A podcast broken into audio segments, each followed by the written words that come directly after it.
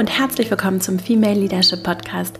Mein Name ist Vera Marie Strauch. Ich bin Managerin und habe viele Jahre in der Baubranche gearbeitet und spreche hier über das Thema weiblichere Führung und vor allen Dingen auch moderne Führung und wie Führung ein Thema ist, das nicht nach oben gehört oder an irgendwelche Jobbezeichnungen geknüpft ist, sondern etwas sehr Praktisches sein kann. Und äh, Verantwortung und Fürsorge ist etwas, was tatsächlich überhaupt nicht an Jobbezeichnungen geknüpft ist. Und ich spreche hier darüber, wie du das für dich ganz praktisch in dein Leben einbauen kannst und deine selbst und auch sonstigen Führungskompetenzen oder deine Führungsfähigkeiten äh, besser erkennen und leben kannst für deinen ganz ehrlichen, authentischen Erfolg. Und in, ich freue mich sehr, dass du heute hier bist in dieser Folge geht es das erste Mal, gibt es jetzt ein Interview. Ich werde in Zukunft auch noch mehr Interviews hier veröffentlichen und in diesem ersten Interview habe ich mit Zeki Gerloff gesprochen. Zeki heißt wirklich Zeki. Äh, sie hat eine sehr spannende Geschichte ist in England und Deutschland aufgewachsen und hat ihre eigene NGO, also ihre eigene gemeinnützige Organisation gegründet in Berlin und sie hilft Menschen auf der ganzen Welt dabei äh, mit einer Kombination aus Film und Weiterbildung sich, äh, sich wirklich zu empowern und ähm, die Lebensgeschichte, ihre eigene Lebensgeschichte zu gestalten und umzuschreiben. Und genau darüber habe ich mit Seki gesprochen. Wir haben uns über viele Dinge unterhalten. Es war wirklich ein sehr schönes, inspirierendes Interview. Wir haben über ihre Geschichte gesprochen, darüber, was du auch mitnehmen kannst aus ihrem wirklich sehr bunten Lebenslauf und ihrer, ja, ihrem bisherigen so beeindruckenden Werdegang und warum es so wichtig ist, etwas zu wagen, um dein eigenes Lebensdrehbuch zu gestalten, genauso wie du das gerne möchtest und wie verhandelbar Normalität ist und dass du deine Realität selbst wählen und auch gestalten kannst. Und wir haben über viele Dinge geredet, darüber, warum Entwicklung, äh, warum es für deine Entwicklung auch hinderlich ist, wenn immer alles nur richtig läuft und warum es dich eher skeptisch machen sollte, wenn du nur mehr von Menschen umgeben bist, bei denen immer alles richtig läuft. Und ja, Zeki hat so ein paar Tipps geteilt, wie du schaffst, diese großen Schritte aus der Komfortzone zu machen und was du tun kannst, wenn du dich so wie es Zeki und mir auch schon ergangen ist, äh, vielleicht manchmal nicht vollständig akzeptiert fühlst, zum Beispiel als Frau in Männerrunden, aber auch als Mann. Das ist was, was, was vielleicht viele kennen. Und ja, Zeki hat ein paar sehr schöne, sehr praktische Erfahrungen und Tipps geteilt. Und, und jetzt freue ich mich darauf, das mit dir zu teilen. Ich hoffe, es gefällt dir genauso gut wie mir. Und dann legen wir gleich mal los. Ich freue mich außerordentlich, heute Zeki Gerle von Doc Impact hier im Female Leadership Podcast begrüßen zu dürfen. Zeki ist Gründerin der NGO, also der gemeinnützigen Organisation Doc Impact und setzt sich mit einem sehr spannenden Konzept aus Film und Workshop für die Bildung von Menschen auf der ganzen Welt ein. Zeki und ich sind schon seit einigen Jahren befreundet und seitdem ich Zeki kenne, sie hat einfach so eine positive, besondere Art und ich musste Zeki einfach hier für dieses Interview gewinnen und freue mich deswegen umso mehr, äh, dass du heute hier bist, Zeki. Ganz herzlich willkommen im Podcast. Danke, liebe Vera, und wirklich danke für so eine liebe Begrüßung. Ähm, und ich freue mich sehr. Es ist eine Ehre, dass ich an diesem tollen Projekt teilhaben kann und ähm, bin gespannt auf unsere Unterhaltung. Sehr schön. Wie geht's dir? Wo erwische ich dich gerade? Bist du in Berlin? Ich bin gerade in Berlin und normalerweise sitze ich in einem Coworking Space in Berlin. Mhm. Aber heute, gerade für dich, habe ich mich in einen stillen Raum in meine Wohnung in Neukölln gesetzt, mhm. damit wir uns in Ruhe unterhalten können. Zeki, du hast mit so viel Energie in den letzten Jahren auf wirklich beeindruckende Weise deine eigene Organisation, äh, deine eigene gemeinnützige Organisation aufgebaut. Magst du uns mal so in dein Leben holen? Wo kommst du eigentlich her? Wie wie macht man das? Was muss passieren, damit man so wird? Vielleicht gleich ganz am Anfang. Du bist ja nicht in Deutschland geboren, oder doch? Ja, das stimmt. Also geboren bin ich in Oxford in England, obwohl ich eigentlich ähm, technisch bin ich technisch sozusagen bin ich völlig deutsch. Meine Familie kommt aus Berlin, also die ganze Familie ist deutsch. Ähm, aber ich bin, also meine Mutter hat in England gewohnt zu der Zeit, wo ich geboren war. Also bin ich in Oxford in England geboren. Mhm und habe dann tatsächlich da auch also mein meistes Leben verbracht. Also ich hatte das große Glück, ähm, Oxford und Berlin, also damals war es Westberlin, ähm, mein Zuhause nennen zu können. Also bin ich wirklich zwischen zwei Kulturen aufgewachsen, was eine sehr interessante Erfahrung war. Mhm. Und äh, aber meine, ähm, meine Schuh-Einschulung, ähm, das ist alles in England passiert und Universität. Äh, ja, also bin ich eher Englisch als Deutsch und ich muss mich jetzt schon vorab entschuldigen, das wird man auch in der Sprache merken. Ähm, manchmal rutsche ich ein bisschen in das Englische und ich hoffe, das ist auch okay. Gar kein Problem.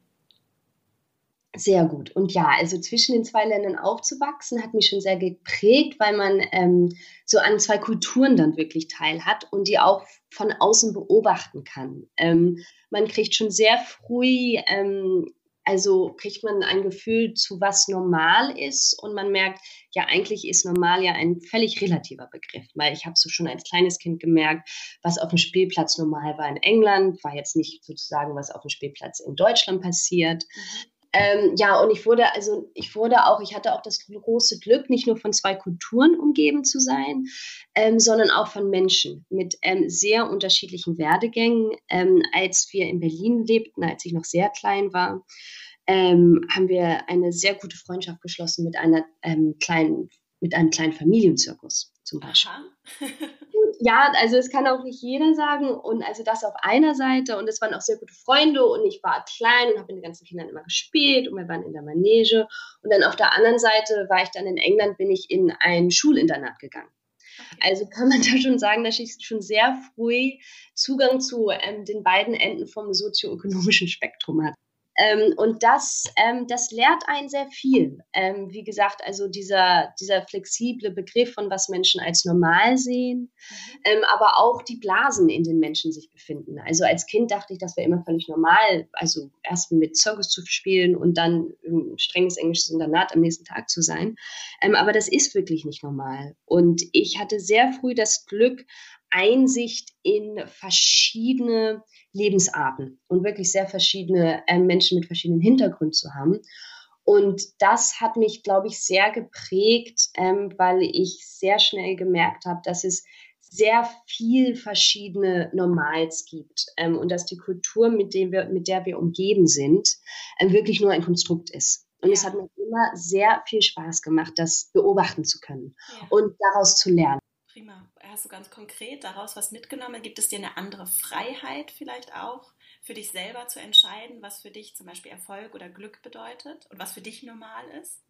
Ja, also bestimmt. Also wie gesagt, dieses Konzept, dass ähm, normal wirklich so ein relativer Begriff ist, das zu verstehen, verschafft dann, glaube ich, eine gewisse Distanz. Mhm ähm, eine gewisse Distanz zu, ich glaube, da redest du auch von zu den Systemen, also den Systemen, in denen wir existieren, ja. ähm, den kulturellen Systemen, den sozialen Systemen und man wirklich, das ist jetzt wirklich alles nur ein Konstrukt an diesem Ort, ähm, in diesem Land oder auch in dieser Region.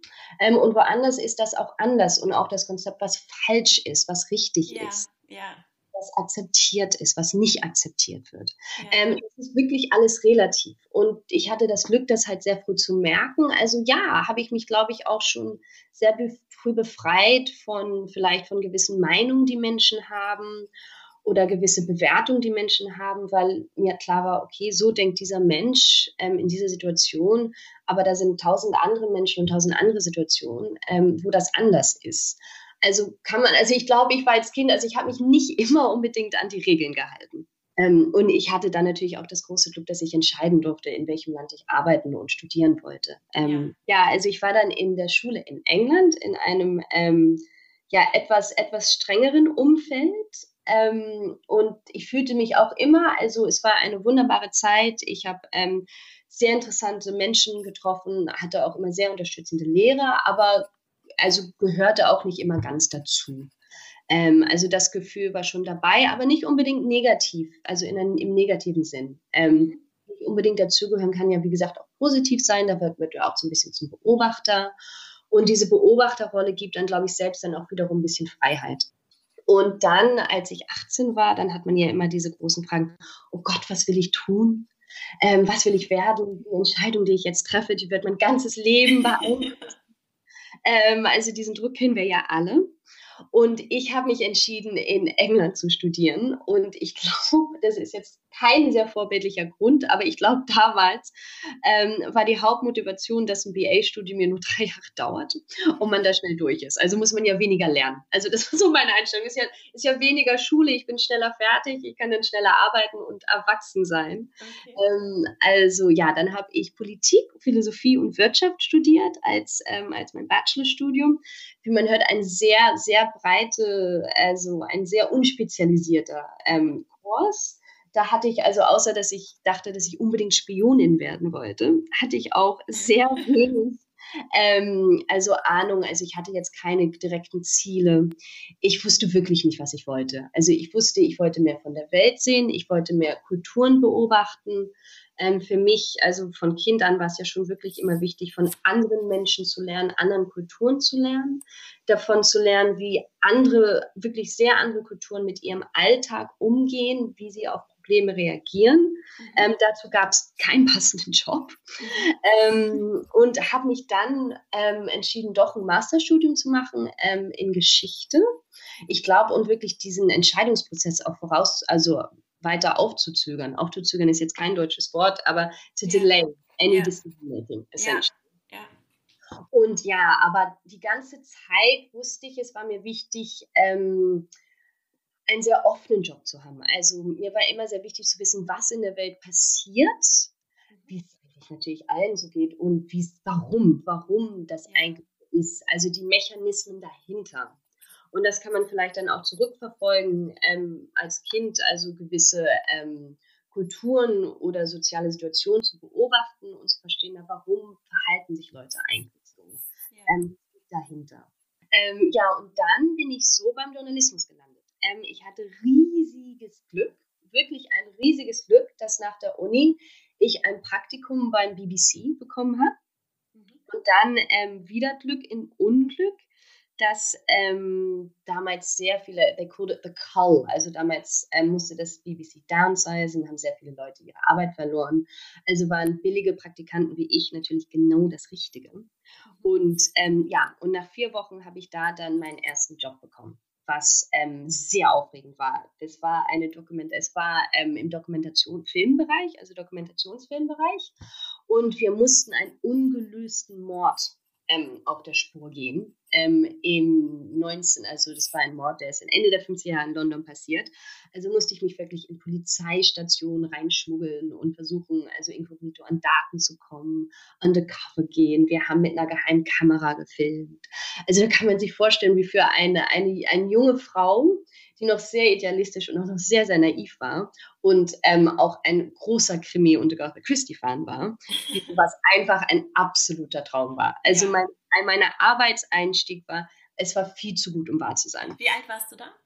Da war ich 24. 24. Ähm, 23, 24, weil das geht ja immer alles wirklich sehr schnell. Man ist mit 18 ist man ja schon ähm, in seinem ersten Jahr in der Uni. Ja. Ähm, ja, also war ich dann, ja, ich glaube zu so 23, 24. Und du hast deinen Bachelor und deinen Master beides in Cambridge? Uh, in Oxford. In Oxford. In, Oxford, ja. Ich habe mich entschieden, zu Hause zu bleiben. Ja. Ähm, was vielleicht eine ungewöhnliche Entscheidung war, aber ich wollte unbedingt ähm, das Fach, das ich studiert habe, PPE, Philosophy, Politics, Economics, wollte ich unbedingt studieren und das gab es nirgendwo anders. Ja. Ähm, und ähm, in was, also Oxford und Cambridge ist ja immer eine sehr große Rivalität. Oxford ist natürlich die beste. Ähm, und das heißt immer, dass ähm, Cambridge für die Wissenschaften sehr gut ist, also für die Naturwissenschaften, und Oxford eher für die Geisteswissenschaften. Okay. Ähm, genau, also war das Bachelorstudium in Oxford und das Masterstudium, da hatte ich auch mal wieder wirklich sehr Glück gehabt ähm, war so eine Kollaboration vom, das heißt das Europäum, das ist so ein Verbündnis von ähm, europäischen Universitäten.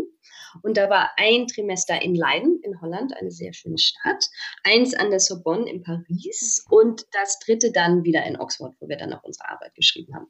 Und dann warst du mit 24, hattest du deinen ersten Job bei der BBC ja. und hast einen Mordfall gelöst. Und hab, wir haben wirklich tatsächlich gelöst. Wir haben wirklich okay. Erfahrung. Ähm, ich darf nichts sagen, weil wir haben, wir haben die Antwort nie auf Kamera gekriegt, aber wir haben ihn gelöst. Und das war einfach, das war ein Traum. Also es war natürlich sehr aufregend, ähm, auch in so einer großen, anerkannten Institution zu arbeiten. Ähm, und ich hatte natürlich die ganze Zeit das Gefühl, was mache ich hier überhaupt? Ähm, ich fühlte mich überhaupt nicht dafür ausgebildet. Ich wusste, ich war da nur durch so ein Praktikum reingerutscht. Ähm, es war natürlich auch gefühlt mit Unsicherheit, mache ich das gut genug? Kann ich es besser machen? Ja. Ich, und diese, dieser Druck auch, ähm, ich muss diese Situation absolut ausnutzen. Wenn ich diese Situation nicht zum allerbesten ausnutze, dann, dann habe ich alles schief gemacht und dann geht, dann geht alles schief. Also wirklich fast so ein, ähm, so ein fast fatalistisches Gefühl, ähm, dass wenn man nicht ähm, da, if you don't really excel, also wenn man da sich ja. nicht wirklich ähm, beeindruckt und aus sich rausgeht, ähm, dass man da dann überhaupt keinen Eindruck machen kann, was natürlich überhaupt nicht stimmt. Ähm, und das Wichtigste war natürlich die Einstellung. Das Wichtigste war Einstellung, wenn jemand da ist und gute Arbeit leisten will und auch mit einem Lächeln bei der Arbeit ist, dann ist eigentlich schon die halbe Miete getan. Dann freut sich ja jeder. Ja. Ähm, aber nach sechs Monaten dort muss ich wirklich sagen, ähm, es ist eine Institution, wo natürlich sehr viele Leute arbeiten wollten und immer noch wollen, ist es auch ein ganz, also die BBC, also der Output von den Content ist wirklich toll und die BBC, also was die leisten, das ist schon, also ich bin stolz, ähm, dass ich in England immer noch meine License Fee bezahlen muss ähm, und ein bisschen dazu steuern kann. Mhm. Und da sind auch hoch, hochbegabte Menschen, aber da ist auch ähm, es ist sehr competitive, ja. ähm, sehr. Und das dann noch so als junge Frau so zu erleben, also man hatte immer das Gefühl, dass fünf Leute hinter einem stehen, die eigentlich besser ausgebildet sind, ja. die bereit waren, also ein bisschen über dich rüber zu trampeln und einen Job zu bekommen. Wie bist du damit umgegangen? Also auch mit gepaart dann auch mit der Unsicherheit stelle ich mir das ja sehr schwierig vor. Ja, also es war, es war auch sehr schwierig und es waren ja auch alles neue Gefühle, weil ja. das war mein erster Job. Und ich habe mich, glaube ich, einfach sehr auf die Arbeit konzentriert. Ich habe mir gedacht, du hast jetzt diese Aufgaben vor dir, das ist das Wichtigste. Ähm, lass dich nicht zu sehr ablenken mit eher diesen negativen Einflüssen. Ähm, und ich habe mich da drin auch ein bisschen befreit, indem ich sagte, guck mal, du bist hier reingerutscht, du hast riesiges Glück gehabt. Ähm, es, also es läuft, wie es läuft. Also ich habe mir dann jetzt nicht gesagt, ja, das muss jetzt funktionieren. Ähm, du musst am Ende von einem zehnjährigen Lauf Leiter vom BBC sein. Mhm. Ähm, ich habe das eigentlich mit einer gewissen Leichtigkeit genommen. Ich habe gesagt, ja, das ist dein erster Job und ähm, wenn du das jetzt geschafft hast, wer weiß, was du dann alles noch schaffen kannst. Ich habe es nicht, ähm, ich habe mich nicht davon konsumieren lassen, dass das ein Erfolg werden muss. Ja. Ähm, ich habe es einfach einen Schritt, ähm, one step at a time genommen und ähm, mich versucht sehr davon zu distanzieren, dass andere Leute vielleicht ähm, also bereit wären, auch nicht unbedingt schöne Sachen zu machen, um jetzt auch diesen Job zu bekommen. Ja.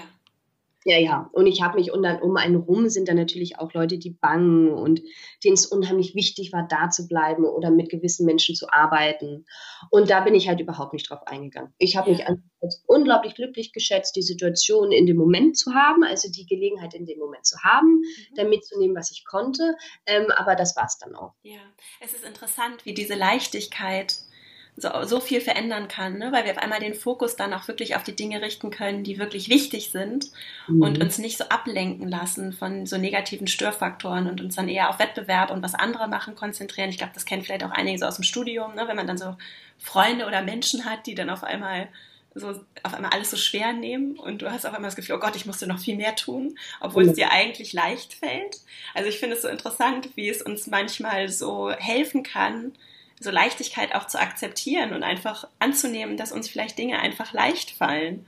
Und dass es auch eher ein gutes Zeichen ist und nicht irgendwie, dass alles so hart sein muss. Ich finde, das ist so ein deutsches ja. Phänomen auch zum Teil. Ne? Ja, genau, die Stärke in der Leichtigkeit. Ähm, Da ist, da kann ich wirklich immer sagen, wenn ich merke, dass es mir zu viel wird oder ich merke, dass ich unglaublich angespannt bin oder unheimlich viel Druck, Druck fühle, auch von mir selbst. Mhm. Also wir setzen ja eigentlich den meisten Druck auf uns selbst ab ja. ähm, dass ich da dann immer den Satz sage, nimm es einfach nicht so ernst. Ja. Das Leben, also wir, we're not heart surgeons. Ja. Wir müssen einfach merken, also das ist, also jeder hat sein Leben, jeder hat seine Probleme und man muss sich so ein bisschen von der eigenen Selbstwichtigkeit lösen. Ja. Und ich glaube, wenn man das tun kann und sagen, jetzt halt mal an, ähm, also das ist jetzt alles ein bisschen, bisschen zu viel und anfängt auch über sich selbst lachen zu können. Ja. Egal wie schwierig und auch, also meistens desto dober die Situation, desto mehr kann man eigentlich darüber lachen. Ja. Ähm, manchmal ist es wirklich absurd. Ähm, und ich glaube, äh, manchmal werden Situationen wirklich absurd. Und ich glaube, diese Absurdität auch zu erkennen, ja. hilft unheimlich, wie gesagt, diese Leichtigkeit und diese Distanz, also diese Beobachtungsdistanz, also immer aus sich rausgehen zu können und sich objektiv beobachten zu können und immer, immer mit einem Sinn für Humor. Ja. Super. Das heißt, du warst mit 24 beim BBC. Wie lange hast du das da gemacht, den Job? Ich habe da gearbeitet. Also ich glaube, dieser erste Film, das waren so sechs bis sieben Monate, also gar nicht so lang. Und beim BBC funktioniert das so, man ist immer befristet angestellt. Mhm. Eine Sache, die mich sehr beeindruckt hat bei dem BBC und auch in dieser Filmwelt ist Geschichten erzählen. Ich habe gelernt, ich dachte eigentlich, dachte ich eher immer so an die Journalismus-Schiene, deshalb dachte ich auch an BBC, aber ich merkte dann, dass auf einmal mit Film kann man so viel mehr Geschichten erzählen. Man kann durch die Musik, die man aussucht, eine Geschichte erzählen. Man kann durch die, die Protagonisten, durch die Menschen Geschichten erzählen. Nicht, es ist nicht nur durch Sprache, es ist durch so viel mehr, es ist so viel ja. Vielfalt. Und es kann Leute auf so viel mehr Ebenen erreichen. Ähm, und dann dachte ich so, also wenn ich meine eigenen Geschichten mal erzählen will, dann muss ich aber auch so ein bisschen mehr erleben. Mhm. Und dann ähm, bin ich ähm, nach Westafrika gegangen für ein Jahr, um da zu unterrichten. Ähm, ich bin dann, ich habe dann wirklich volontär mich entschieden beim BBC Nein. Ich mache jetzt nicht immer nur diese sechswöchigen Verträge. Ich kann mir nicht leisten, in London auch mit Freunden jetzt eine Wohnung zu nehmen, wenn ich nicht weiß, dass ich in acht Wochen nicht auch ein Gehalt habe. Ähm, und es ist auch dieses Generation Praktikum. Ähm, also ich glaube, für Praktikum, auch wenn man gewisse Hintergründe hat und Eltern haben, die froh sind, einen zu unterstützen, dann ist das sehr einfach. Aber wenn man jetzt nicht unbedingt ein Elternhaus ist, eine Position zu sagen ist, ja, wir unterstützen dich und du hast die Freiheit, ähm, dann muss man da auch andere Entscheidungen treffen. Yeah. Ähm, und das habe ich dann auch sehr bewusst getan. Und dann, ja, dann bin ich nach Ghana. Dann bin ich ein Jahr nach Ghana gegangen, um da zu unterrichten. Ähm, nicht in einer Großstadt, wirklich in einem kleinen Dorf ähm, das hieß Tafel, ähm, in der Eastern Region ähm, in Ghana in Westafrika. Und ähm, wieder aus, glaube ich, einem sehr eher unvorbildlichen Grund. Ähm, der Hauptgrund, warum ich dahin wollte, ähm, ist, ich habe mich gefragt, wie ist so das Alltagsleben in Afrika? Also natürlich ist natürlich ein sehr großer Kontinent, aber in einem beliebigen Land in Afrika, wie sieht da der Alltagsleben aus? Und diese Frage konnte ich mir einfach nicht beantworten. Ähm, nicht aus irgendwelchen Büchern, die ich gelesen habe oder irgendwelchen Input, die ich in Nachrichten gekriegt habe. Ich muss auch dazu sagen, ich habe mich auch da nicht besonders mit beschäftigt. Ähm, und dadurch, dass ich wirklich keine Ahnung hatte und ähm, Afrika ja ein sehr großer Kontinent ist, also sehr viel von unserer Weltbevölkerung, Weltbevölkerung die leben in Afrika. Ja. Da dachte ich, so, nix wie hin.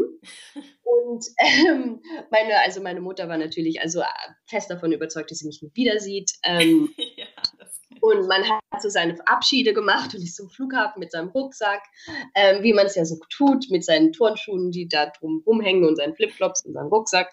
Ähm, und ähm, ja, bin in ein Ghana Air Flieger gestiegen ähm, und hatte keine Ahnung, was mich auf der anderen Seite erwartet. Ähm, ein, also natürlich, also ein sehr aufregendes Gefühl. Und ich wusste natürlich auch nicht, ähm, ob ich das überhaupt konnte, ob ich ähm, als Lehrerin arbeiten konnte, ob ich mich da also im Busch sozusagen durchschlagen konnte. Ähm, ich wusste nicht, was die Situation mit Elektrizität ist, gesundheitlich. Ich hatte wirklich keine Ahnung. Ähm, was ich gelernt habe, ist, dass diese Entscheidung zu treffen, wo man wirklich ähm, so to jump in at the deep end, nennt sich das auf Englisch. Wenn man wirklich sagt, ich habe keine Ahnung, ob ich das wirklich kann, aber ich versuche es trotzdem. Und wie, ähm, wie hast du das geschafft? Weil das ist, also ich glaube, ganz viele, die vielleicht jetzt auch zuhören, fragen sich, ich, ich würde das ja auch gerne machen, aber ich, ich kann es mir gar nicht vorstellen. Ich weiß gar nicht, wie ich das übers Herz bringen sollte, so einen Schritt zu gehen. Ich weiß, dass es gut ist und dass es mir auch hilft, aber ich, ich schaffe es nicht, so einen großen Schritt aus meiner Komfortzone zu machen da muss man, ich glaube, was, das ist eine gute Frage und ich habe das einfach, glaube ich, immer sehr leichtsinnig gemacht. Ich habe mir da einfach gar nicht großen Gedanken gemacht, aber ich habe mir ja wirklich gedacht, wenn du das jetzt nicht machst, ist da eine Welt von Erfahrung, ja. die verloren geht. Ja. Ähm, und wir haben wirklich nicht sehr, also ich will jetzt nicht also hier also prosaisch werden, aber wir haben wirklich nicht sehr viel Zeit auf dieser Welt. Mhm. Und es ist eine große Welt. Und also die ganze Welt ist sozusagen unser Klassenzimmer. Und ja. Ähm, da, da gibt es so viel zu lernen, da gibt es so viele Fehler zu machen. Ähm.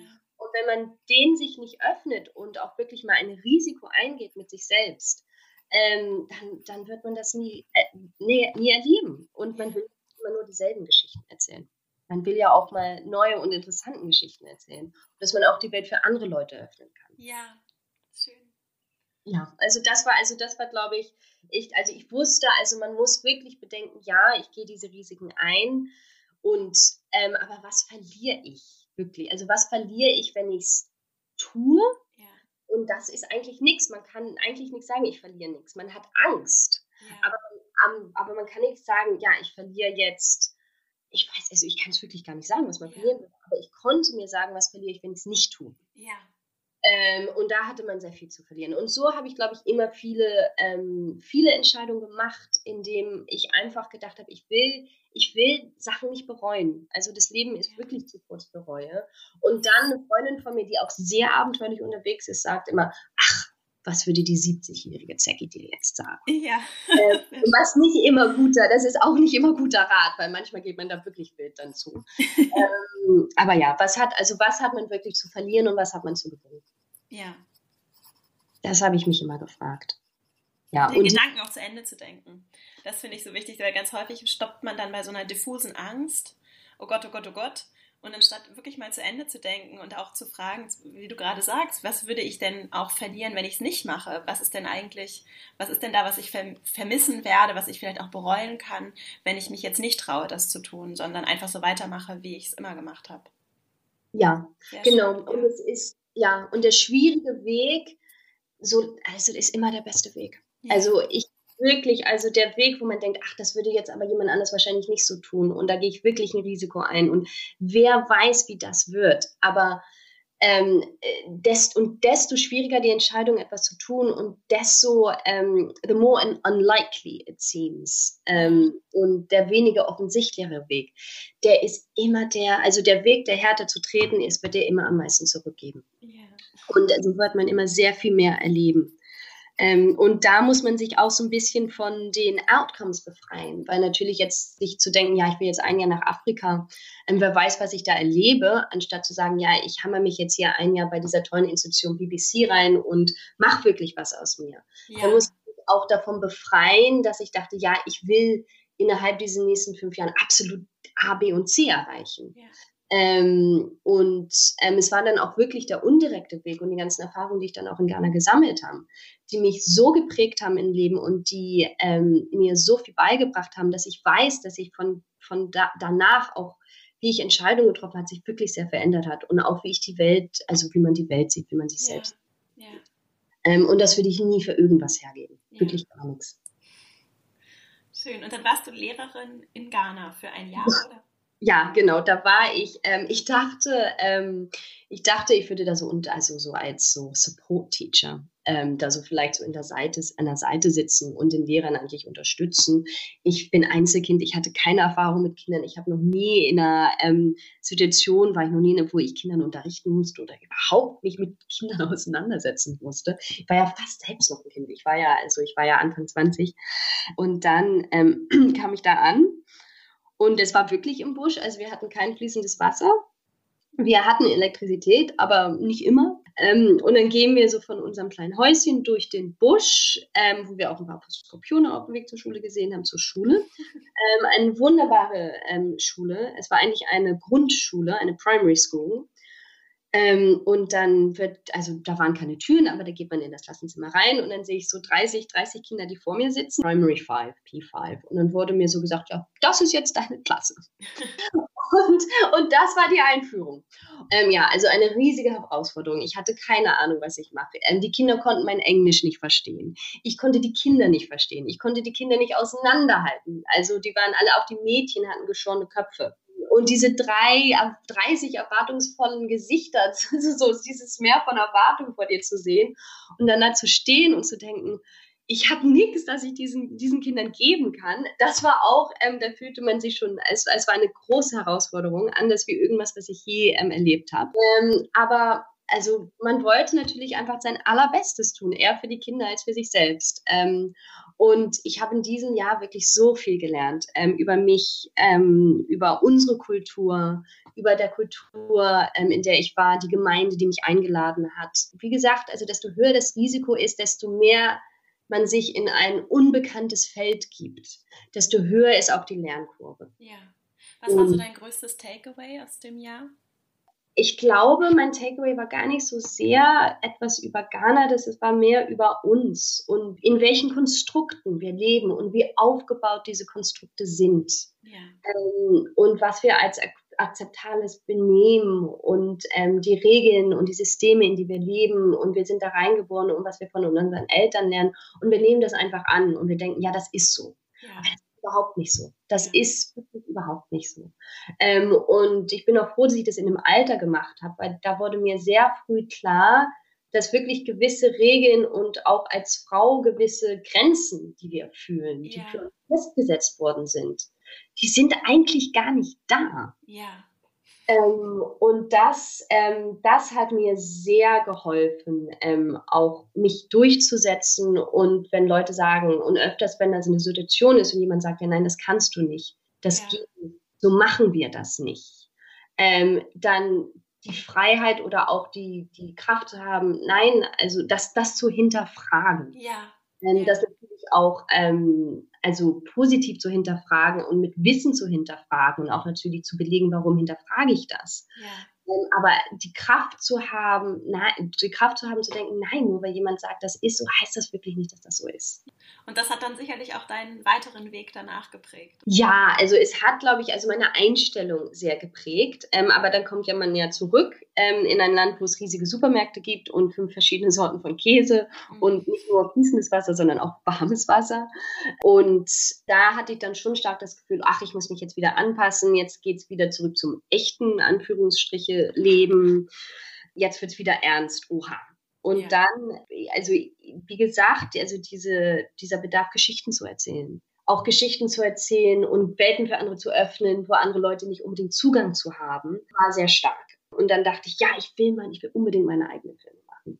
Und dann fing die Jobsuche an. Ja, und dann dieser, diese, dieser Wunsch, Filme zu machen. Ähm, und was ich merkte, dass bei mir war immer sehr schnell, ich wollte immer das Ergebnis. Ich dachte nicht, okay, welche, welche kleinen Schritte muss ich jetzt tun, um irgendwann mal meine eigenen Filme zu machen. Ich dachte nur, nein, ich will jetzt sofort Filmemacher werden. Und so funktioniert das natürlich nicht. Ähm, und der Plan A war dann natürlich einfach sehr ambitious und sehr voreilig. Und ich merkte auch, Plan A wird eigentlich gar nicht funktionieren, weil wie, wieder das Problem in der Medienwelt, Generation Praktikum, ähm, die alle Stellen waren immer befristet. Und das, das ist wirklich ein Problem. Was macht man? Was macht man, wenn man weiß, man muss jeden Monat Miete zahlen? Aber das wird von einem erwartet. Und das konnte ich so nicht akzeptieren. Und dann habe ich gedacht, okay, jetzt mache ich es ein bisschen anders. Und habe dann einen Job angenommen für eine Vertriebsfirma, die ähm, mit Dokumentarfilm arbeitete. Also die produzierte nicht selbst, aber sie hilft sie hat geholfen, ähm, mit ähm, Filmemachern, mit Filmemachern Filme zu entwickeln. Und die würde dann diese Filme annehmen und verkaufen an Fernsehsender auf der ganzen Welt. Und auf einmal bin ich mitten in einer Industrie gelandet. Und zwar die Filmindustrie. Und ich war nicht nur, nicht nur als Frau, sondern ich war auch jung. Ähm, ich war auch wirklich jung, also ich war Mitte 20. Wir waren eine kleine Firma und durften sehr schnell Positionen belegen, wo man sehr viel Verantwortung hatte. Wo man dann in einer Situation ist, wenn man mit dem Gegenüber, mit dem Kollegen in einer anderen Firma, der dieselbe Rolle hat, der dann viel älter ist, meist männlich ist, die Filmindustrie ist eine auch male-dominated Industrie. Und dann merkte ich auf einmal in, in, Verhandlungssituationen, wo man Verträge verhandeln musste oder wo man pitchen wollte oder in einer Situation, wo man jemanden überzeugen musste. Also es ist egal, wie kompetent und wie vorbereitet ich war. Ich muss, wus, wusste erstens, ich muss besser sein als die anderen. Ich muss auch, ich muss auch mehr Wissen zeigen, damit Leute mich überhaupt ernst nehmen als ja. junge Frau.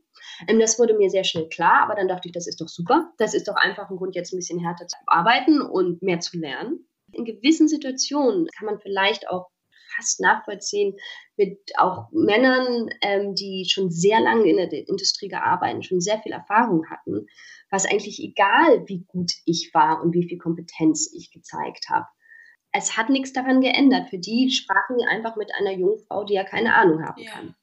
Und das war auch natürlich sehr frustrierend. Ja. Ähm, und die Sekunde, wo ich mir das wirklich klar wurde, wo ich aufhörte zu denken, ja, aber ich muss die einfach nur beeindrucken und ich muss besser sein. Und das ist ja empirisch, wenn die sehen, wie gut ich bin, ja. also gefühlt, dann, ähm, dann müssen die mich respektieren. Da muss da eine Ebenbürtigkeit sein. Ja. Die ist dann einfach dann doch nicht gekommen. Und ich habe gemerkt, dass mit Kollegen, die vielleicht etwas älter waren, die vielleicht auch männlich waren, ähm, die mussten gar nicht halb so gut sein wie ich. Ja trotzdem gewissen Respekt gekriegt und eine gewisse Ebenbürgerlichkeit, die ich, die ich nicht gewann.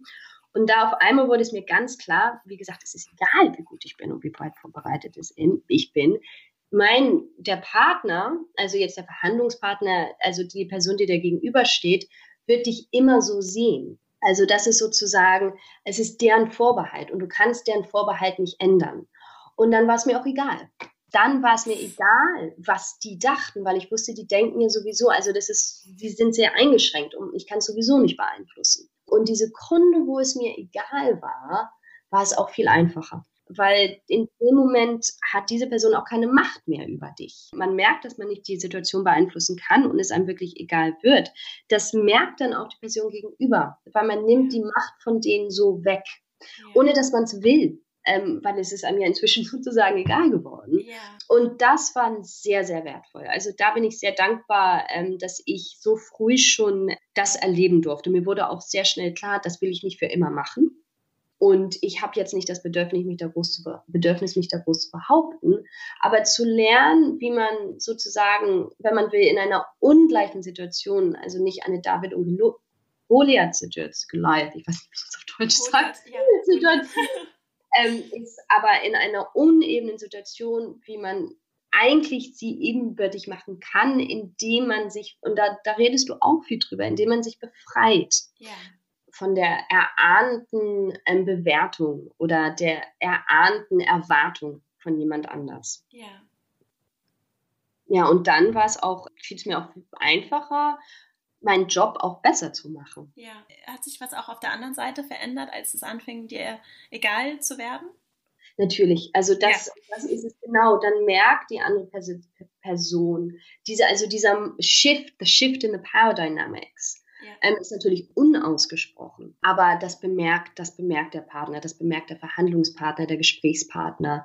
Es fällt auf. Und es fällt nicht immer unbedingt positiv aus. Als Beispiel, also das ist jetzt kein akkurates Beispiel, aber nur als Beispiel, wir verhandeln über ähm, einen Film.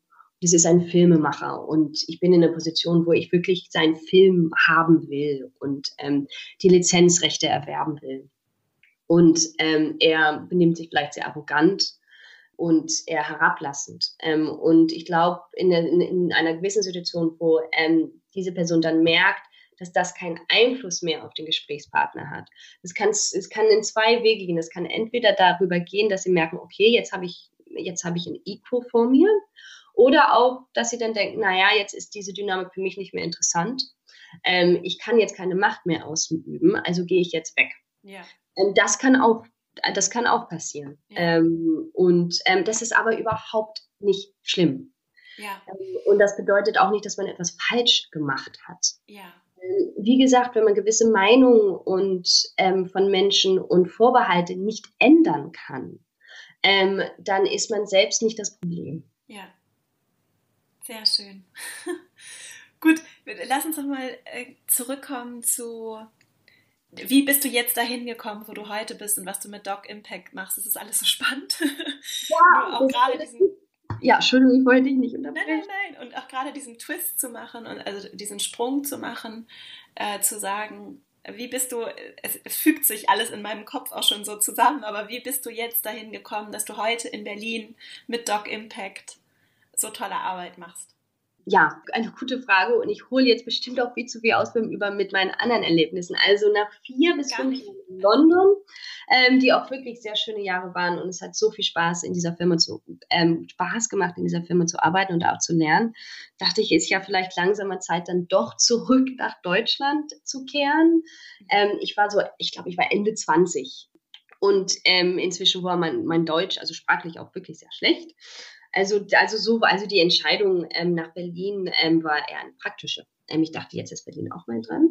Und habe da einige Jahre für eine Produktionsfirma gearbeitet, ähm, was ähm, ein sehr angenehmer Arbeitsort war. Ja. Und ähm, aber mir dort klar wurde, ich will doch keine Filme machen. Ähm. Das will ich nicht. Ich will mit Film arbeiten, aber ich will sie nicht machen. Ja. Ähm, weil was mich wirklich, ähm, was ich sehr merkte, ist, dass die Film, die ganze Arbeit geht natürlich in die Vorbereitung, in die Finanzierung. Und wenn der Film dann erstmal fertig ist, ist die Geschichte sozusagen vorbei. Ja. Ähm, und für mich sollte die Geschichte eigentlich erst anfangen, ähm, ja. wenn fertig ist, weil dann ist ja ein fertiges Produkt. Ähm, dass man auch wirklich ähm, nutzen kann und mit dem Produkt erzählt man ja die Geschichten. Ja. Ähm, und man will ja so vielen Menschen wie möglich diesen, diese Geschichten zeigen. Ähm, und also war das mir fast ein bisschen zu, ähm, das Leben, also der Lifespan war mir zu kurz mhm. ähm, und setzte auch falsch an. Das, der wichtigste Prozess war für mich nicht das Machen, sondern diesen Film zu haben und damit Geschichten erzählen zu können. Mhm. Und ich hatte auch gemerkt, als ich ähm, in London gearbeitet habe, haben wir wirklich Glück gehabt, indem wir mit sehr interessanten Special-Issue-Filmen arbeiten konnten. Und öfters haben die ähm, Sender dann uns auch Briefe geschickt, ähm, die sie vom Publikum erhalten haben. Was für einen Eindruck der Film gemacht hatte. Ja. Wie sich der Film bewegt hatte und wie sie jetzt auch Sachen anders machen wollen und verbessern wollen, weil sie diesen Film gesehen hatten. Ja. Wir haben dann natürlich immer die Briefe an die Filmemacher weitergeleitet. Die haben sich sehr gefreut. Und da ging für mich dann wirklich auf, Filme haben so eine Macht, they're just such powerful storytelling tools. Ja. In der Fernsehbranche geht es wirklich eigentlich immer um Finanzierung. Wie finanziert man diesen Film? Und es gibt auch sehr viele verschiedene Finanzierungsmöglichkeiten, um diese Filme zu machen. Ähm, aber dann hört es auf. Ja. Und es gab überhaupt keine Möglichkeiten, diese Filme wirklich einzusetzen. Also es gab jetzt keinen Sender oder keine Förderung oder Organisation oder Stiftung, wo man hingehen konnte und sagte, ich habe einen ganz tollen Film, der eine super Geschichte erzählt, die wichtig ist. Diese Geschichte müssen mehr Menschen sehen, damit sie auch davon lernen können. Und es gab es natürlich immer in gewissen Graden, aber also soweit ich wusste, keine Organisation, die sich da nur damit befasst. Mhm. Und dann dachte ich, ja, naja, wenn niemand es macht, dann kannst du es ja eigentlich selbst. Sehr gut. Ähm, man muss dazu sagen, also in Berlin ähm, ist sowas ja auch möglich. Hier ist ja eine tolle Gründeratmosphäre. Hier so das Gefühl, anything is possible, just do it. Ähm, und da habe ich mich entschieden, ja, Dog Impact zu gründen. Und das ist genau, was wir jetzt machen. Also wir ähm, suchen uns Filme aus über wirklich wichtige Themen, die die Menschenleben berühren, die Themen, die Menschenleben berühren und ähm, die auch einen praktischen Ansatz haben, die auch Lösungsfilme sind und bringen diesen Film zu Publikum, die diese Lösung auch einsetzen können. Weil was ich auch gemerkt habe, ist, die Filmemacher wollen natürlich, dass so viele Menschen wie möglich ihre Filme sehen. Und das wollen die Sender auch. Aber denen ist eigentlich völlig egal, wer diese Menschen sind. Lieber, das sind Menschen, die jetzt hier im, im Westen ins Kino gehen oder ihre Fernseher schauen. Ja. Ähm, aber zu denken, ja, aber eigentlich betrifft dieses Problem, dieses völlig andere Menschen. Mhm ähm, sollten wir denen nicht mehr Zugang zu diesem Film geben. Und es sind meist natürlich Menschen in Entwicklungsländern, die überhaupt keine Gelegenheit hat, ähm, diese Filme zu sehen. Und das ist für mich sehr wichtig, diese Filme wirklich auch an, an ein Publikum zu bringen, die direkt von diesem Thema affected ist und die auch von der Lösung im Film was lernen kann. Also lernen ist das falsche Wort, aber die vielleicht die Lösung nutzen kann, um in, um in ihrem eigenen Kontext einzusetzen ja. und dann auch wirklich was zu ändern. Das ist genau, was wir auch mit Doc Impact tun. Also der Film ist wirklich nur der Anfang von einem Projekt. Also wir suchen uns ein, immer einen lokalen Partner aus, weil für uns, wir sind jetzt sowas zwischen Film, also wir arbeiten in dem Filmbereich, aber auch in dem Entwicklungsbereich. Man muss da sehr vorsichtig sein, weil man arbeitet natürlich auch mit Filmen, die von westlichen Filmemachern gemacht worden sind. Und man will da ja jetzt nicht so als, als deutsche Organisation reinstampfen und sagen, ja, wir haben hier eine Lösung für euch. Lernt von unserem Film. Das ist überhaupt nicht die Idee dahinter. Ja. Ähm, und ich merkte dann auch, oh, ich bin jetzt wirklich in einem Entwicklungsbereich, hier sind andere Sensibilitäten, wo ich sehr aufpassen muss. Ähm, für uns, also für uns, und das ist natürlich immer der Ansatz Hilfe zur Selbsthilfe, so, sonst ist etwas, ein Projekt ja nicht nachhaltig. Ja. Ähm, also machen, gestalten wir unsere Modelle immer so, ähm, unsere Methodik, dass wir immer mit lokalen Partnern zusammenarbeiten, mhm. die sich schon zum Thema absolut spezialisieren. Mhm. Und dann sagen wir, hi, wir finden eure Arbeit ist super. Wir haben hier einen Film über dieses Thema, sei es zum Beispiel ein, ein Hauptprojekt von uns geht über Stillen, also Ernährung von Mutter, Kindersterblichkeit. Ja. Wir haben einen super Film über Stillen. Ich weiß, das ist ein Problem in eurer Region, da ist eine hohe Kindersterblichkeit. Ähm, Stillraten sinken. Warum versuchen wir nicht ein Projekt zu entwickeln, das Müttern hilft und wir nehmen den Film als Ansatz? Und dann, und das Modell funktioniert dann so, dann zeigt die Local NGO den Film, ähm, der auch, wie gesagt, auch Geschichten, westliche Geschichten auch beeinhalten kann. Ähm, und dieses Publikum fühlt sich dann auch fast wichtiger, weil sie denken, ja, ich bin ja nicht das Einzige mit dem Problem. Frauen in Kanada oder Frauen in Frankreich haben ja genau dasselbe Problem wie ich. Und also zu merken, man ist nicht alleine als Frau mit einem gewissen Problem. Und dann setzen wir die Lösung, werden dann ähm, in Kontext gesetzt in einem Workshop. Also die Frauen besprechen den Film, welche Teile nicht als Lösung passen zu deren Umfeld, aber welche schon sehr relevant sind und entwickeln so ihr eigenes Projekt, ihr eigenes sozusagen soziales Projekt und zusammen mit der lokalen NGO und ähm, wie sie diese Lösung jetzt angepasst haben und wie sie die einsetzen können. Und das unterstützen wir dann. Also wir unterstützen wirklich die Einsetzung von diesen Lösungen. Und wir beobachten das und setzen so darauf, dass da auch Verhaltensveränderungen daraus kommen. Also ich verlinke auch die, Web, die Website von Doc Impact, verlinke ich auf jeden Fall auch in den Show Notes und alle anderen weiteren Links zu Zeki und was sie so tut, findet ihr alles auch in der Beschreibung zu dieser Folge. Und was ich euch auch ans Herz legen kann, ist dieser Film, den ich gestern in der Vorbereitung dieser Folge nochmal gesehen habe, euer Film über, der ganz kurz in wenigen Minuten erklärt, was Doc Impact eigentlich tut. Und da sagt ihr, also ich hatte wirklich Gänsehaut, da sagt ihr, es geht eben um Telling Stories und uh, Change the Scripts of People's Lives Lives, also die, ähm, und das finde ich so schön, die eigenen Geschichten oder die Geschichten von Menschen, dieses Drehbuch des Lebens aktiv zu gestalten und zu verändern und dass ihr da einfach Anstöße geben wollt und unterstützen wollt. Und das hat für mich persönlich auch so eine große Rolle gespielt und deswegen finde ich so spannend, ob du vielleicht so Tipps hast, wie man, äh, wie man sein eigenes Storytelling vielleicht auch beeinflussen kann, was du auch so aus deiner Erfahrung aus dem Film vielleicht mitgenommen hast, was man ganz praktisch tun kann, um so sein eigenes Drehbuch aktiver zu gestalten und vielleicht auch das von Menschen, äh, die uns umgeben. Ähm, das hast du jetzt sehr schön ausgedrückt, das eigene Drehbuch aktiver zu gestalten. Mal, mal, sehen. Also es stimmt, also Geschichten, also wir, unser Ansatz ist ja wirklich Geschichten zu erzählen. Ja.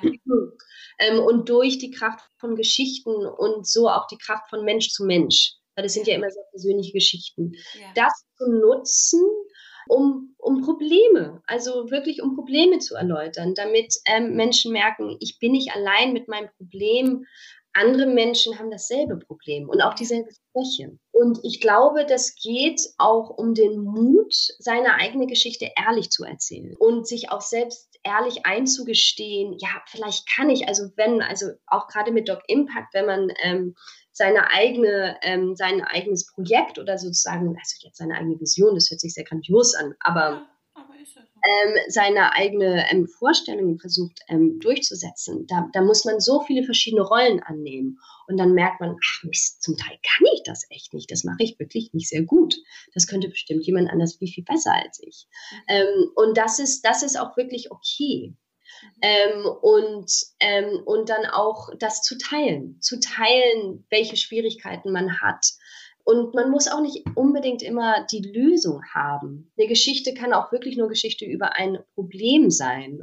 Ich glaube, was ich durch Doc Impact gelernt habe, aber was ich überhaupt gelernt habe, ich habe geredet über also das Risiko eingehen und wirklich manchmal auch wirklich tief, also man muss jetzt nicht unbedingt so Harikiri begehen, aber wirklich in Situationen reinsetzen, wo man sich unwohl fühlt und man denkt, ach, ich weiß wirklich nicht, ob ich das kann. Und dann auch wirklich mal richtig flach aufs Gesicht zu fallen, richtig ja. Die Nase zu fallen. Ja. Denken, ach, ich kann jetzt nie wieder aufstehen, das ist wie peinlich, das hat jetzt jeder gesehen. Ja. Und bin da so toll hingelaufen. Ich dachte, das konnte ich so super und jetzt bin ich echt auf die Nase geflogen. Und das, das, das ist eine gute Sache, weil wenn man keine Fehler macht oder wenn man sich auch vielleicht nicht blamiert, ähm, dann lernt man auch nie was. Ja. Und mir hilft immer so viel mehr, wenn jemand nicht sagt, ja, wie ich das gemacht habe, was mir geholfen hat, ist so. Davon, das hilft mir meist nicht. Ich, ich finde es viel hilfreicher, wenn Menschen sagen, ja, also ich habe dies und das probiert und das hat eigentlich gar nicht funktioniert. Ja. Ähm, und das finde ich ähm, einen viel besseren Ansatz, ähm, um, um auch Änderungen beizubringen und auch Leute zu motivieren, was anderes auszuprobieren ja. und auch wirklich Fehler zu machen. Ja. Also ich bin mir ziemlich überzeugt, dass die Menschen, die sagen, dass sie meistens alles richtig machen oder den Eindruck geben, ja. Dass ja alles so super läuft und dass es alles von natürlich passiert ist. Das, das, ist, das stimmt einfach nicht. Das stimmt wirklich nicht. Und Menschen, die alles richtig machen, die machen, die für mich machen die es de facto falsch. Ja.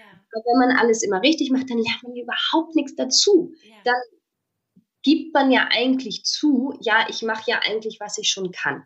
Und wenn man macht, was man schon kann, dann wächst man auch nicht und dann wird man auch nie weiterkommen, weil dann ähm, rennt man sozusagen auf der Stelle. Und meistens ist wirklich der einzige Weg, vorwärts zu kommen und seine Geschichte weiterzuerzählen, ist wirklich manchmal einfach so richtig immer hinfallen. Ja und, und so immer ein Stück weiterzukommen. Ähm, aber dann ist der nächste Schritt auch stärker, wenn man dann weiß, man tut ihn mit all diesen Fehlern, ja. die kraftvoll den Rücken stärken. Ja. Wir kommen jetzt leider schon zum Ende, ist so schade. Aber dazu noch eine letzte Frage, weil ich finde es so interessant, das Umfeld, mit dem wir uns umgeben. Würdest du sagen, dass es dir auch geholfen hat, dass du Menschen in deinem Leben hattest, die, bei denen eben nicht immer alles perfekt gelaufen ist, die sich jetzt vielleicht auch nicht zwangsläufig darauf konzentriert haben, wie furchtbar alles ist, die aber ganz ehrlich auch darüber sprechen, was nicht so gut gelaufen ist, weil es dir Mut und Kraft gegeben hat und dich ermuntert hat, dein, so mutig deinen Weg auch zu gehen und dein Drehbuch selbst zu schreiben? Ja, absolut. Also das, also das gibt dann ja den Mut, wie man sieht, wenn andere Sachen, äh, andere Menschen etwas probieren und es schief geht und sie einfach darüber reden und trotzdem weitermachen. Ja. Und was mir auch sehr geholfen hat, habe ich gemerkt, ja, die haben es ja eigentlich überhaupt nicht so geschafft, wie ich es mir vorgestellt hätte wie sie sich vielleicht vorgestellt haben. Ähm, und das akzeptieren die. Und diese Akzeptanz macht die wirklich viel stärker. Und ich glaube, wir setzen unheimlich viel Druck auf uns mit diesen idealen Erwartungen. Ja. Ich will dies und das erreichen und denken an dieses riesige Bild, also dieses Idealbild vor uns. Und das kann man eigentlich nie erreichen. Das ja. sind die kleinen Schritte, die ja. die wichtigen Schritte sind. Ähm, und wenn man die kleinen Schritte nicht schafft, dann kommt man sowieso nie zum großen Bild.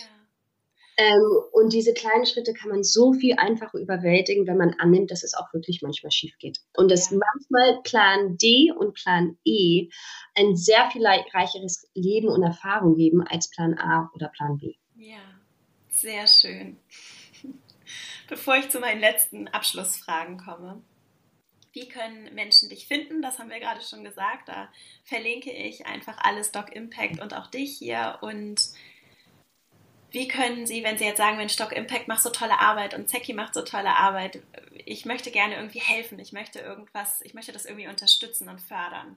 Was, können, was können Menschen tun, die zuhören? Also wir sind noch eine sehr kleine gemeinnützige Organisation. Ähm, wir haben, wie Vera schon gesagt hat, eine Webseite, die noch im Kommen ist. Also sie funktioniert jetzt da. Einige Seiten brauchen noch ein bisschen Arbeit, ähm, aber ihr könnt uns immer auf der Webseite finden. Ähm, eine sehr nette Kollegin von mir ähm, ist unser Social Media Guru und wir haben sogar eine Facebook-Seite und eine Instagram-Seite.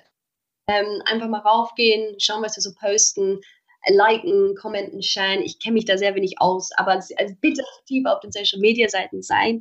Vielleicht sind da ja auch interessante Sachen drauf. Ähm, und man kann auch immer ähm, die Filme, mit denen wir arbeiten und die Filmemacher, mit denen wir arbeiten, kann man auch immer ähm, durch unsere Webseite finden. Und da kann man sicherlich noch spenden. Das findet. Ja, das kann man natürlich auch. Also wir freuen uns auch über jeden Like, aber wir würden uns umso mehr natürlich über eine Spende freuen. Oder man kann natürlich auch eine Spende ähm, schenken. ähm, eine jährliche oder monatliche Spende jemand als Geschenk widmen, vielleicht einem Filmeliebhaber oder sowas. Weil unser Ziel ist ja wirklich die Rolle von Filmen ähm, zu verstärken und zu zeigen, was für ein kraftvolles Werkzeug es sein kann, über das Kino hinaus. Okay, sehr schön. Gut, dann äh, komme ich auch schon zu meinen letzten Fragen, die du ganz kurz und intuitiv einfach beantworten kannst. Und zwar als allererstes, wenn du so ein Billboard oder ein Plakat überall auf der Welt verteilen könntest und jeder würde das jeden Tag lesen, wenn er das Haus verlässt und auf die Straße geht. Was würdest du darauf schreiben? Was wäre so die Botschaft, die du in die Welt geben wollen würdest? Vielleicht würde ich einfach sagen, warum bist du eigentlich heute Morgen aufgewacht? Dass Leute ihre eigene Motivation auch ein bisschen hinterfragen ja. und selbst ähm, fragen, warum tue ich das eigentlich? Tue ich das eigentlich, weil ich es will oder weil ähm, es von mir erwartet ist? Sehr schön. Die zweite Frage, hast du Lieblingsbücher, Filme vielleicht auch oder so Zeitungen, Medien, äh, Plattformen, die, die du toll findest, die dir helfen, die du regelmäßig oder die dich vielleicht geprägt haben, so Dinge, die dir spontan in den Kopf kommen? Ähm, also ich beschäftige mich sehr mit Nachrichten und es ist eigentlich eine, eine neue Unterhaltung in, unseren, ähm, in unserer Fake News Welt. Ähm, ich konsumiere eigentlich, ich versuche täglich von den Nachrichten fernzubleiben und konsumiere, ähm, es ist eine englische Publikation und die heißt The Week. Und da sieht man sozusagen die wichtigsten Sachen, die in der Woche in der ganzen Welt passiert sind. Mhm. Und was Bücher angeht, ich glaube, da ist mein Rat, kauf einen Reiseführer zu einem Land, das ähm, unbekannt ist, wo du dich sonst nicht hintrauen würdest und buch einen Flug und fahr dahin. Okay, sehr schön. Und als drittes, wenn du eine Sache auf der Welt ändern könntest und so einen Wunsch frei hättest, was wäre das? Also ich glaube, ähm, wenn ich einen Wunsch hätte, ist, dass wir als Menschen eine größere Kapazität dazu hätten, ähm, ein bisschen mehr in uns selbst zu gehen und unsere eigenen Aktionen zu hinterfragen, ähm, bevor wir Vorurteile machen und bevor wir gewisse Bewertungen über andere Menschen treffen. Dass wir uns ein bisschen mehr Zeit lassen und viel öffner sind für die Geschichten von anderen, um zu verstehen, warum sie eigentlich sind, so wie sie sind oder die Sachen, die sie tun. Sehr schön. Und dann als letztes, du hast ja vorhin noch davon gesprochen, dass du manchmal sagst, was würde die 70-jährige Zecke jetzt tun oder mir raten. Was wäre dein Ratschlag an dein zehn Jahre jüngeres Ich? Ja, also der Rat, ähm, ein jüngeres Ich wäre, bleib fokussierter. Bleib fokussierter auf deine eigenen Bedürfnisse, aber auch arbeite hart für was du willst. Finde das raus, aber bleib auch dran. Lass dich zu sehr von anderen Erwartungen ablenken.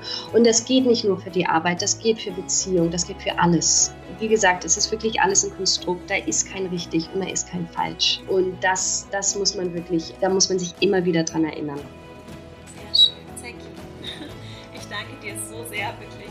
Toll. Ich bin wirklich ganz beeindruckt und es ist ganz, ganz toll, was du in diese Welt gibst und was du erschaffst und wie viel positiver Energie du so das Leben und die Drehbücher von Menschen auf dieser Welt beeinflusst. Und es ist wirklich äh, eine Freude, dir zuzuhören. Ich finde es ganz, ganz beeindruckend und wünsche dir von Herzen ähm, danke, liebe Müller. Und ähm, dasselbe geht auch für dich zurück. Und ich freue mich jetzt schon auf den nächsten Podcast.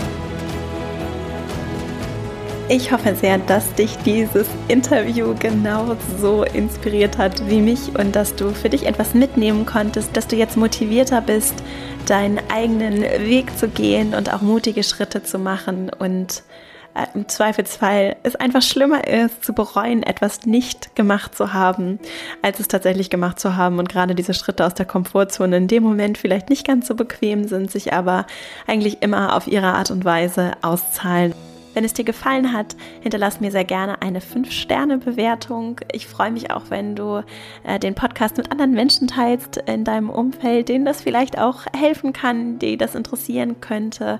Wenn du Ideen hast, welche Themen du hier gerne hören würdest, was dich beschäftigt, kannst du mir, kannst du dich gerne mit mir verbinden, zum Beispiel at Vera Marie Strauch auf Instagram, aber auch auf allen anderen Kanälen auf meiner Website äh, verastrauch.com findest du alle Informationen zu mir und wie du mich erreichen kannst. Da kannst du mir auch eine, eine anonyme Nachricht schicken, wenn, wenn dich irgendwas beschäftigt und du das aber nicht mit, mit Klarnamen machen möchtest. Du kannst dich auf meiner Website auch für meinen Newsletter eintragen und dann erhältst du auch einmal in der Woche, immer dienstags mit Veröffentlichung des Podcasts, eine kurze E-Mail von mir mit noch so weiteren Infos und äh, ja, kleinen Dingen, von denen ich denke, dass sie dir vielleicht, dass sie dich interessieren könnten und dir helfen könnten. Und das findest du, wie gesagt, auch auf meiner Website, wo du auch alles weitere zu mir findest, auch zu meinem Online-Programm, meinem 28 Tage Online-Programm, für das du dich auch jetzt schon auf eine Warteliste eintragen kannst, das erst im Sommer startet und Genau, ich freue mich von dir zu hören, von deinen Ideen und Anregungen. Ich freue mich, wenn du mir eine Bewertung hier lässt, wenn du den Podcast mit lieben Menschen teilst. Und ich wünsche dir eine wunderbare Woche. Ich freue mich schon auf nächste Folge, auf die nächste Woche und die nächste Folge. Es wird jetzt auch ein bisschen Männer-Frauen-lastiger an der einen oder anderen Stelle. Du kannst dich auf jeden Fall äh, auf die kommende Folge freuen. Ich wünsche dir alles Liebe, eine wunderbare Woche. Es ist schön, dass es dich gibt. Und ja, vielen Dank für die ganzen lieben Kommentare, weil ich so viel positive Sachen höre, dass ich ganz, ja, ganz überwältigt bin und sehr dankbar. Und ich wünsche dir alles Liebe. Bis bald, deine Vera.